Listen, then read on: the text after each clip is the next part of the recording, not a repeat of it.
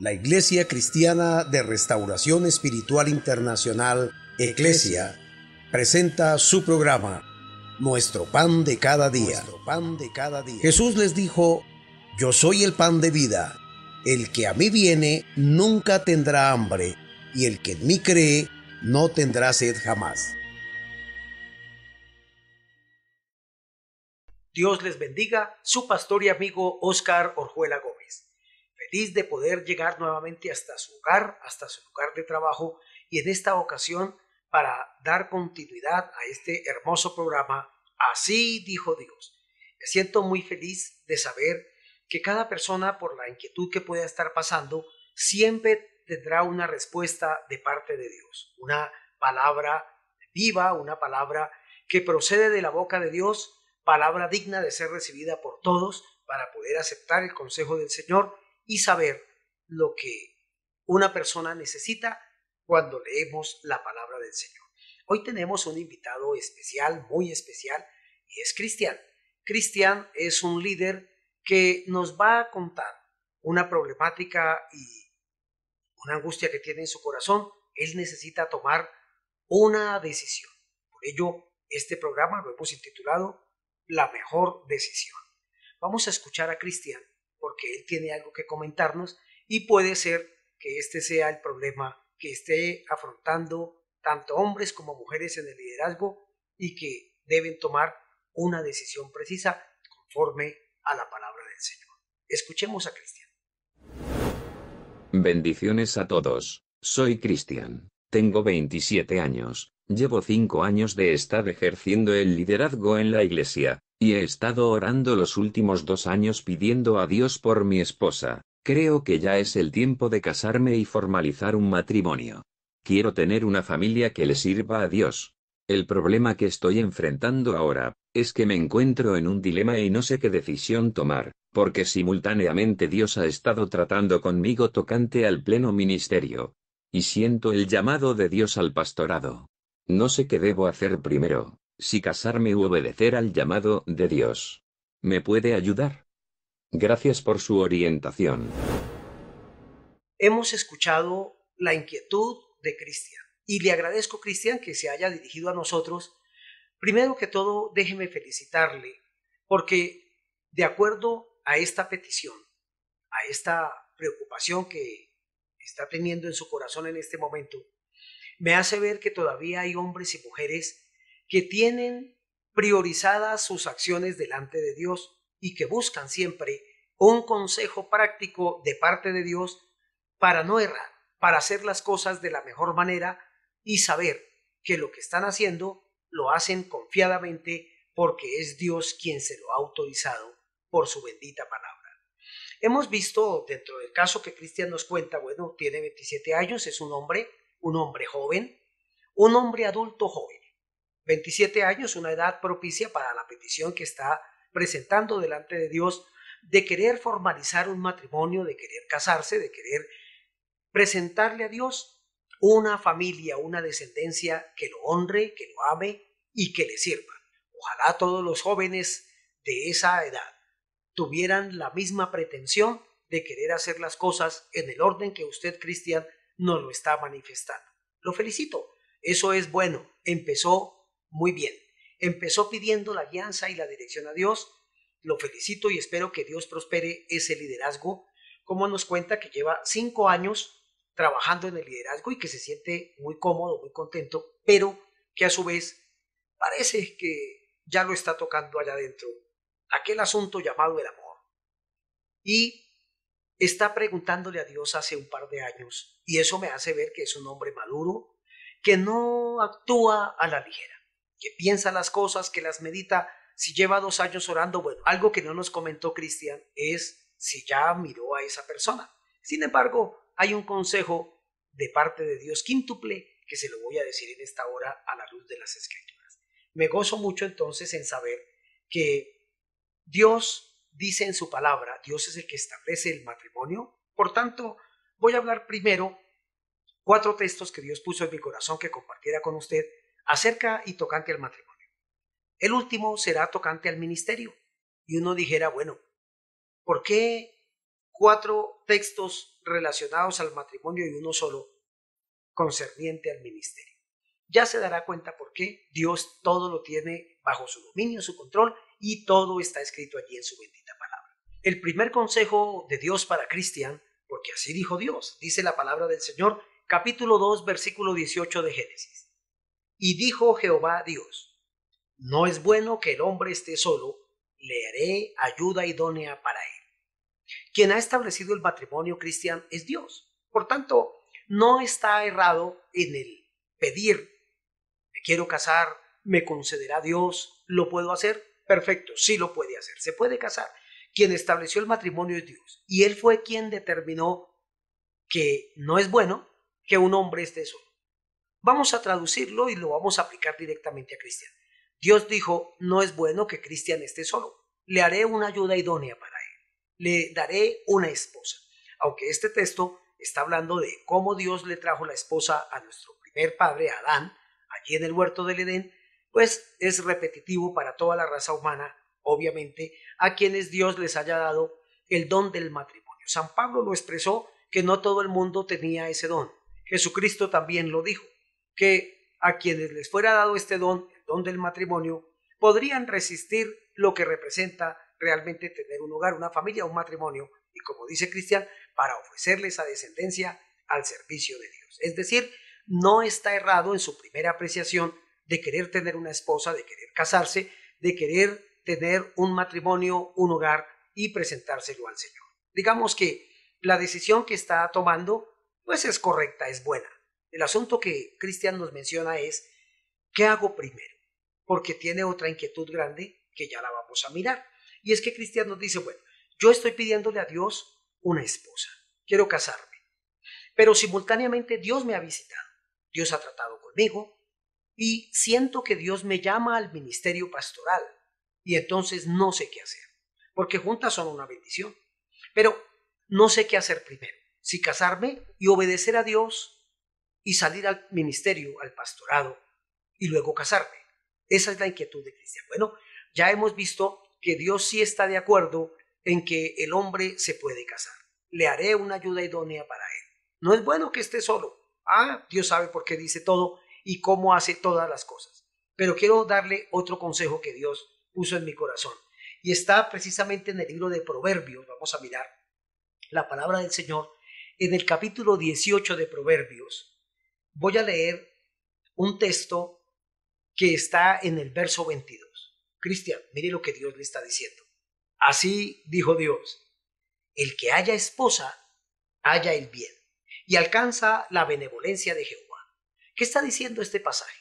Dios usando a Salomón para orientar a los jóvenes, le está diciendo que quien se casa, quien haya una esposa, haya el bien. Pero no solamente haya el bien, porque va a tener unos beneficios para su propia vida, dice que alcanza la benevolencia de Jehová, es decir, un favor muy grande de parte de Dios. Todos aquellos a quienes Dios nos ha concedido el don del matrimonio, no tenemos absolutamente nada malo que decir del matrimonio, aunque si bien es cierto, dentro del matrimonio se levantan y se suscitan muchísimas inquietudes, eh, algunas preocupaciones y también un sinnúmero de dificultades que hay que sortear, pero que gracias a Dios, con la sabiduría del Señor, con palabra de Dios, podemos salir adelante de todas estas vicisitudes y adquirir una experiencia también para poder ayudar a otros que vienen tras nosotros queriendo también recibir esa benevolencia de Dios, ese favor maravilloso de Dios. Es decir, en este segundo texto, de los cuatro que le voy a dar a Cristian, que Dios ha puesto en mi corazón tocantes al matrimonio, Dios se los está aprobando. Le está diciendo que no es bueno que Cristian esté solo, que se puede casar. Número dos, está diciendo que si Cristian haya esposa, hallará el bien y alcanzará el favor y la misericordia de Dios. Algo maravilloso para poder presentarle a Dios su petición de querer tener un hogar y una familia que le sirva a Dios. Pero me llama algo la atención que dice Eclesiastés capítulo 4, el verso 9. Aquí hay un texto muy bonito. Dice Salomón, mejor son dos que uno porque tienen mejor paga de su trabajo.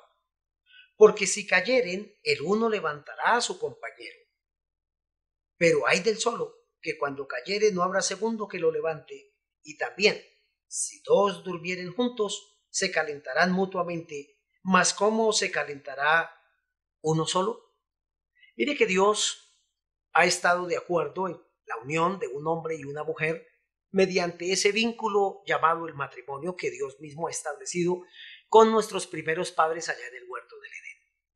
Bueno es el Señor que dice que es mejor dos que uno, van a tener una mejor paga, van a hacer de alguna manera un mejor trabajo, en este caso para Dios, porque Cristian es un líder que sirve a Dios, pero también desearía tener un matrimonio, un hogar que le sirva al Señor. Es decir, que tocante a la parte del matrimonio, tiene las puertas abiertas y el visto bueno de parte del Señor. Pero déjeme citar algo más, un pasaje, y aquí ahondaré en este punto en algo específico tocante precisamente a esa relación matrimonial. Primero los Corintios capítulo 7, el versículo 9, el apóstol San Pablo habló todo este capítulo tocante, eh, allí hay un título, dice los problemas del matrimonio. Note que no está diciendo que el matrimonio es un problema, sino que en el matrimonio se suscitan varios problemas. Con todo y eso, pues hay un texto en el versículo 8 y 9 de esa primera de los Corintios 7 que Dios dice a través de San Pablo, digo pues a los solteros y a las viudas, está hablando San Pablo. Nadie sabe a ciencia cierta si San Pablo enviudó o permaneció joven, digamos con un voto célibe. Pero dice, digo a los solteros y a las viudas que bueno les fuera quedarse como yo, y no especifica su condición de viudo o de soltero. Sin embargo, un viudo sigue siendo un soltero. Pablo dice algo más, que se lo dedicamos a Cristian y a quienes estén pasando por, por esa misma inquietud que tiene él para poder saber qué decisión tomar. Pero si no tienen don de continencia, cásense, pues mejor es casarse que estarse quemando.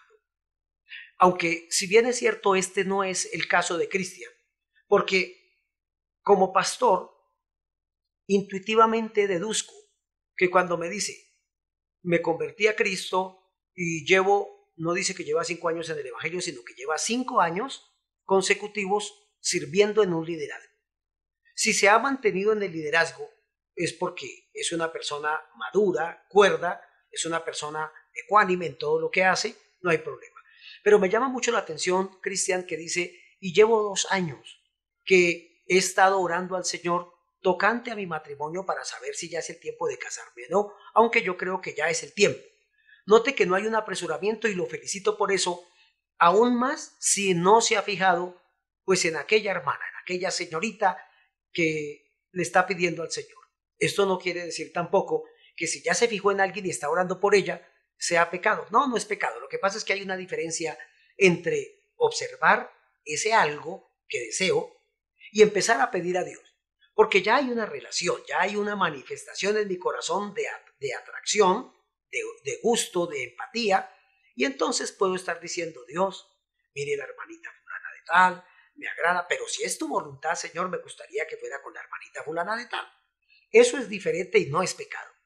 Otra cosa muy distinta y más segura es no haber visto a nadie y empezar a orar, que es lo que creo que ha estado haciendo. Señor, si ya es tu voluntad que yo me case, provéeme aquella mujer que va a ser mi compañera, que va a ser mi ayuda idónea, que va a ser mi esposa, eh, quisiera formalizar un hogar, etcétera, etcétera. Entonces, si lo está haciendo en la segunda etapa, como lo estoy mencionando, pues va a tener una seguridad mayor. ¿Por qué?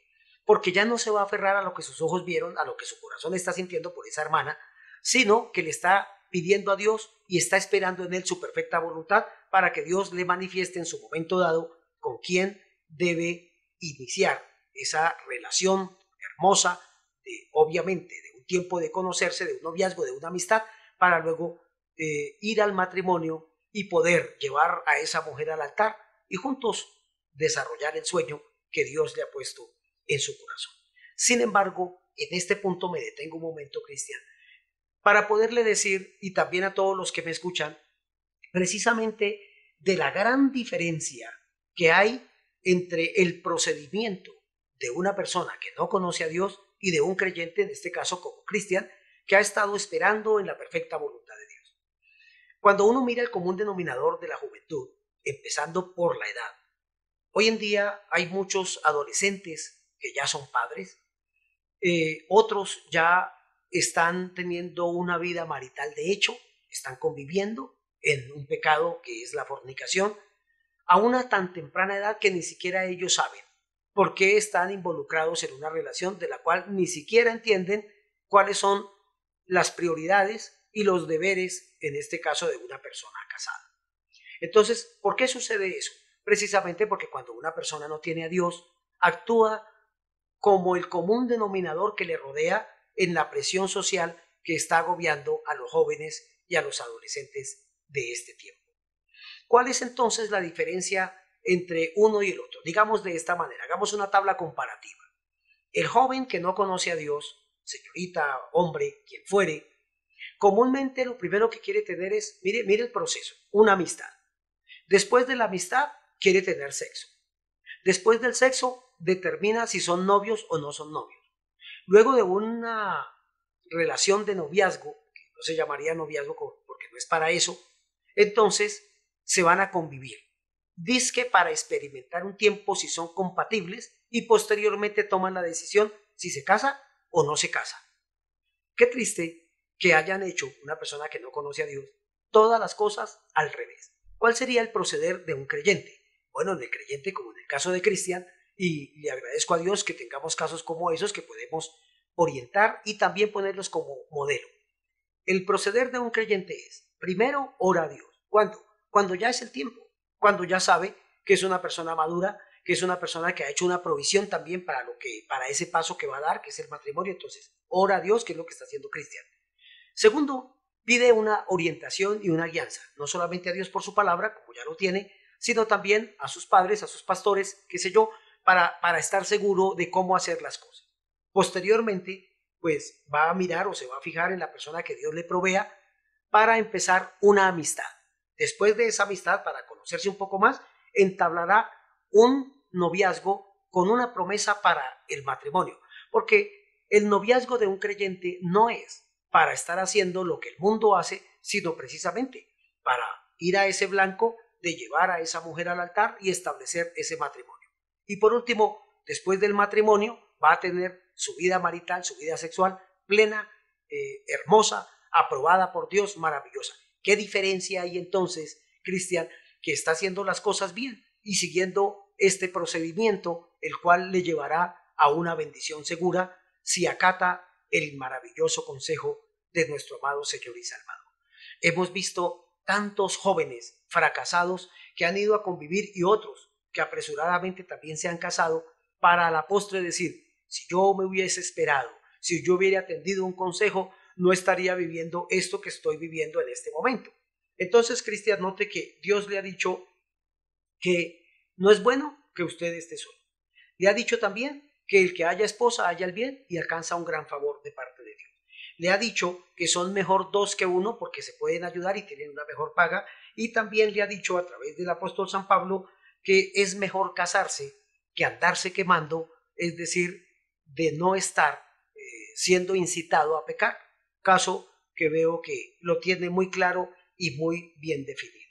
Entonces, la decisión la toma Cristian, pero me dirá, pastor, pero no me ha aconsejado tocante a lo que siento tocante al llamado de Dios. Dios ha trabajado conmigo y siento arduamente que Dios me está llamando al pastor. Ahí es donde entra mi preocupación, mi angustia. ¿Qué hago? ¿Me caso o salgo primero al pastorado porque veo que están pasando muchas cosas dentro de esa parte ministerial? Y realmente no sé qué hacer. Bueno, quisiera entonces remitirme a la palabra del Señor. Capítulo 3, versículo 4 de Éxodo, dice la escritura. Viendo Jehová que él iba a ver, lo llamó Dios en medio de la zarza y dijo, Moisés, Moisés. Y Moisés respondió, heme aquí. Este es uno de los tantos casos y llamados que Dios ha hecho al servicio del Señor, en el caso de Moisés, que es donde se forma el pueblo de Israel a través de Abraham. Entonces, Moisés nace y es el caudillo que va a dirigir a ese pueblo para sacarlo de la esclavitud de Egipto. Un trabajo arduo, sin lugar a duda. Pero me llama mucho la atención que primero se menciona en la Biblia el llamado de Moisés y luego se habla algo tocante a su esposa. a su hogar como tal. Sin embargo, Moisés lo que hace es, cuando Dios se le revela a través de la zarza, decir una frase que es importantísima tomarla en cuenta. Heme aquí. ¿Qué, ¿Qué, está diciendo Moisés a Dios? Aunque tengo mi vida ya estable, aunque sé lo que debo hacer, Dios necesito obedecerte. Estoy dispuesto a hacer lo que tú quieras.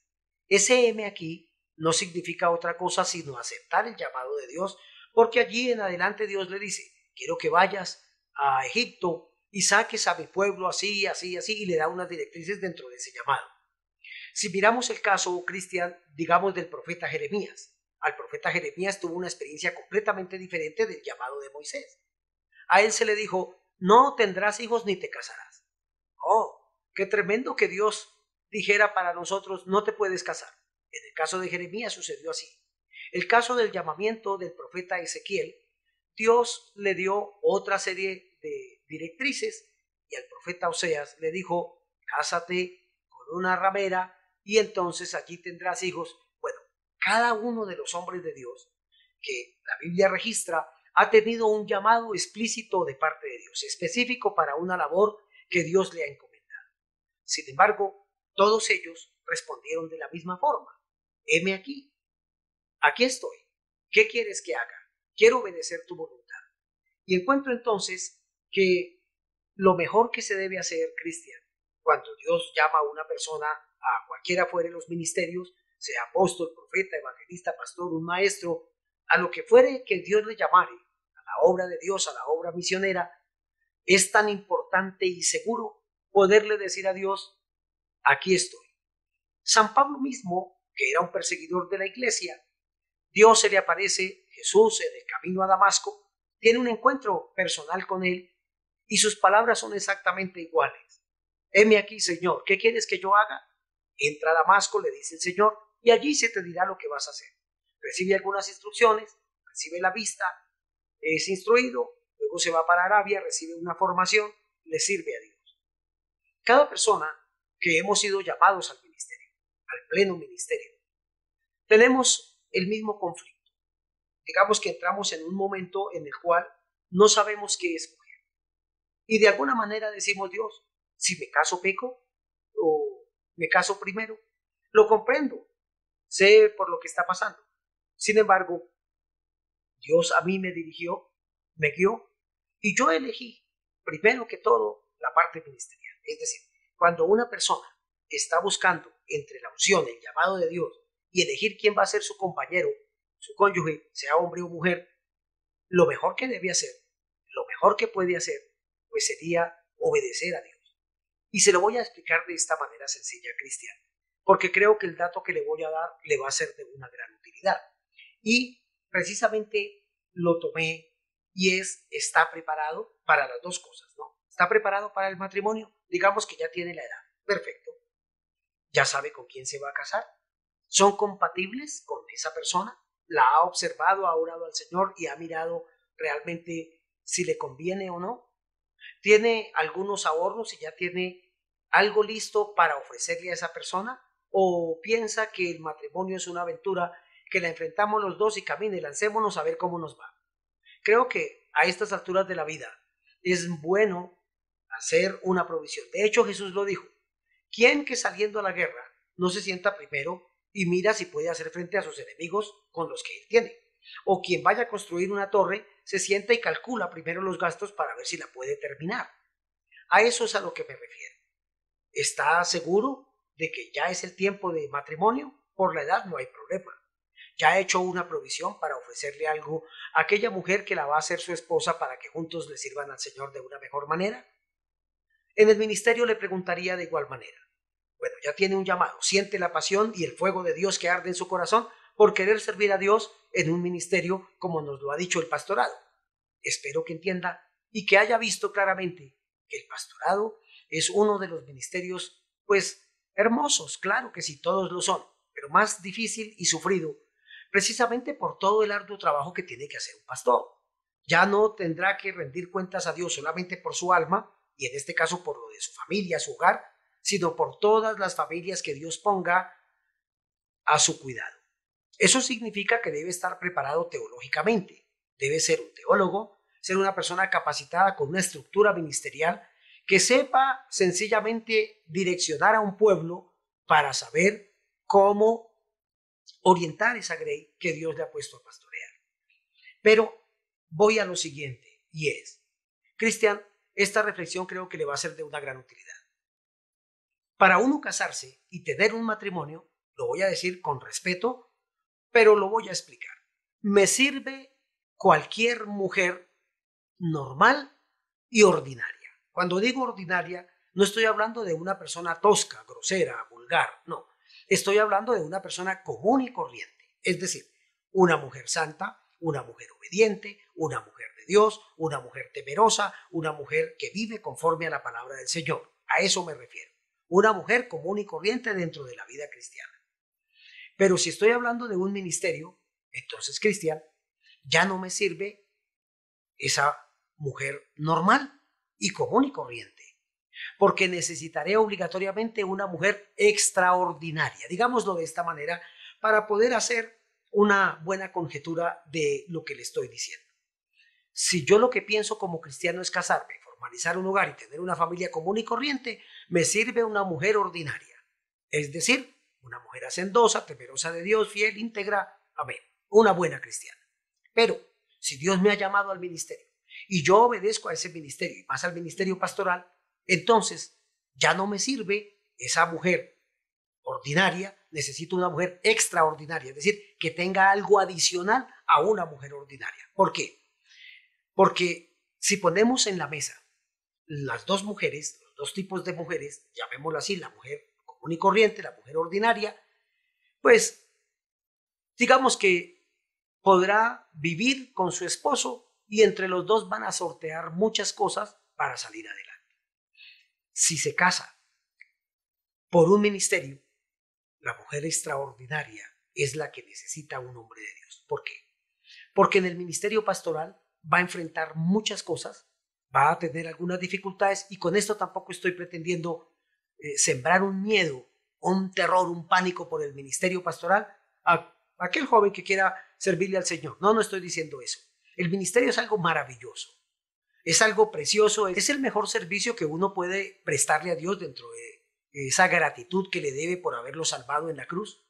Sin embargo, son muchas las vicisitudes que tiene que enfrentar un pastor. Déjeme poner un ejemplo porque he visto muchísimos casos en mi vida pastoral. Y es el siguiente. Digamos que una mujer común y corriente, digamos la mujer ordinaria, ella quiere tener unos buenos muebles, pasear común y corriente, estar de viajes, de compras todo el tiempo. Para eso dice, bueno, tú trabajas, yo también trabajo, nos vamos a ayudar. Pero cuando estamos hablando de la mujer extraordinaria en el ministerio, entonces, ¿cuántas veces hemos tenido que dejar a un lado algunas cosas que no es que no sean importantes, pero que no son la prioridad del corazón de Dios?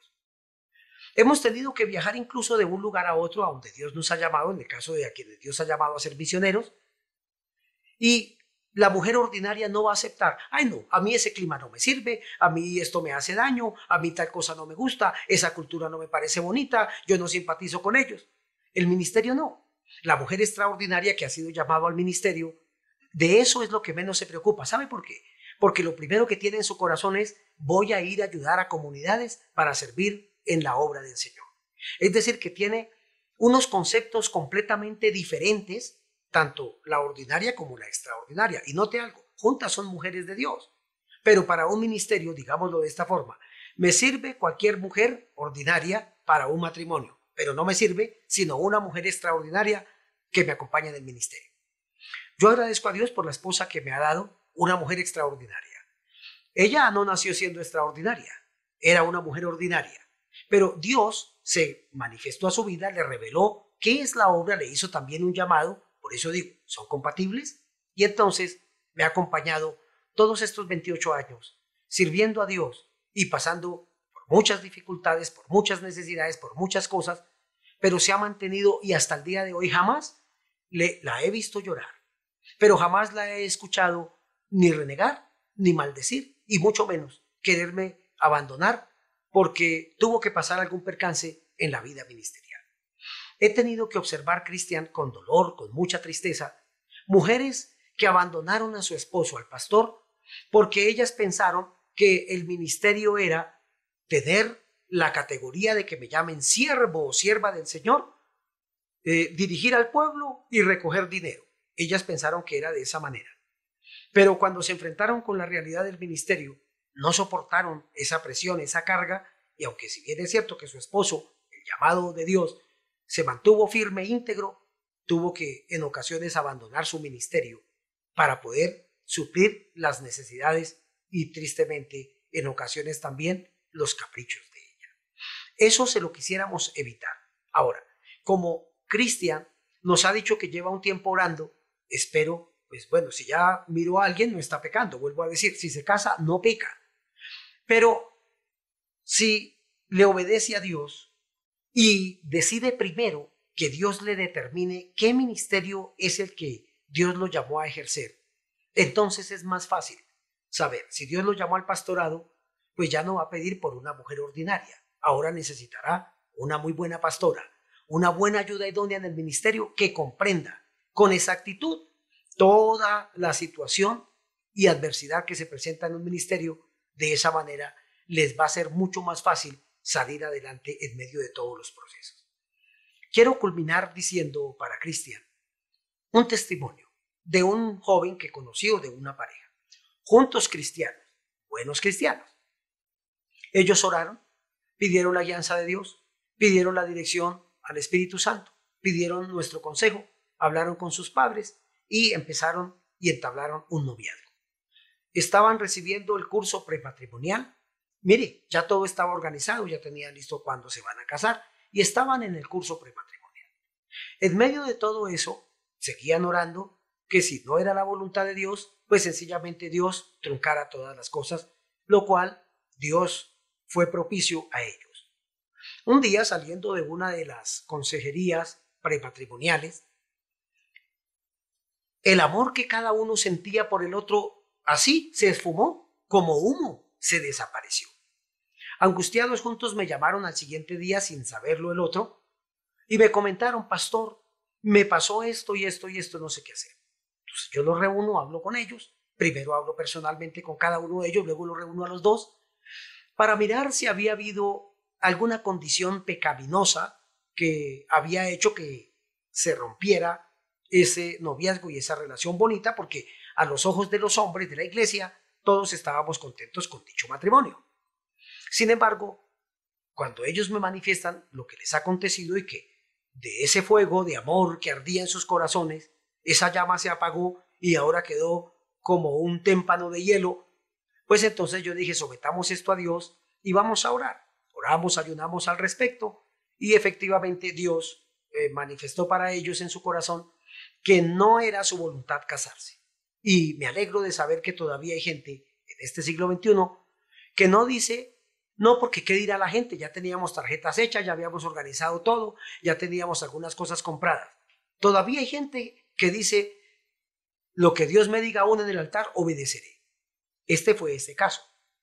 Ellos ya se habían incluso presentado en la iglesia oficialmente en una ceremonia, pero yo les digo, bueno, ahora tienen que enfrentar a la iglesia y decirles de igual manera, pues que no es la voluntad de Dios, que ya Dios se los ha manifestado, por tanto, que no hay eh, ninguna relación aquí. De esa manera juntos quedarían libres eh, de ese voto matrimonial que habían hecho, que no los comprometía, y así pasó. Al poco tiempo, él tiene que viajar, o él viaja hasta donde sus padres, se termina esa relación, ella sigue un tiempo en la iglesia, a la postre ella se aparta de Dios, se aparta del Señor, él sigue fiel, allí Dios lo levanta en un liderazgo y al poco tiempo Dios le provee de una joven y se casan.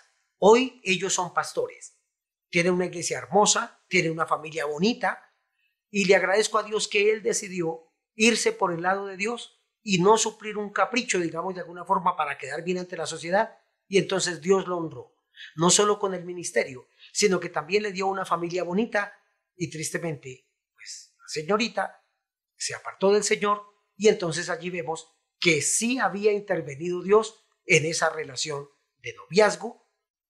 Cristian, si usted, al igual que muchos de nosotros, nos decidimos primero por lo que Dios quiere para mi vida ministerial, digámoslo así, preferí la unción, preferí el llamado, preferí obedecer primero a ese servicio a Dios y allí Dios, conociendo más que nadie las necesidades mías en todas las áreas, me proveyó de una excelente pastora, de una sierva del Señor, compatible en todo con mi vida, y entonces puedo decir hoy con toda seguridad que vale la pena servirle al Señor. Concluyo diciéndole, ¿se debe casar? ¿Puede casarse? Sí, Dios lo aprueba, no peca. ¿Debe salir primero al pastorado? Esa es su decisión. Lo que arda en su corazón, el Espíritu Santo lo direccionará y tampoco estoy con esto diciendo que si no se hace de esa manera va a fracasar. Hay personas que se han casado y posteriormente salieron al ministerio. Pero la decisión la toma usted y lo que yo le estoy diciendo sencillamente es quien prioriza a Dios y le da el primer lugar, nunca saldrá defraudado porque lo uno sería como recibir lo bueno de Dios y lo otro recibir lo mejor de Dios. Usted escoge, elige lo mejor para que tome esa mejor decisión. Juntas son buenas, pero acuérdese, quien se guía por Dios va a obtener los mejores resultados. Espero que haya sido de bendición este consejo, esta enseñanza que Dios nos ha concedido. Y si alguno de ustedes que me escucha tiene alguna dificultad, algún problema que quiere que lo tratemos en el programa, entonces escríbanos al correo que aparece en pantalla y consúltenos su caso y con mucho gusto aquí estaremos en otro programa Así dijo Dios para dilucidar su problema, su dificultad y bendecir también a otros. Que Dios les bendiga. Así dijo Dios.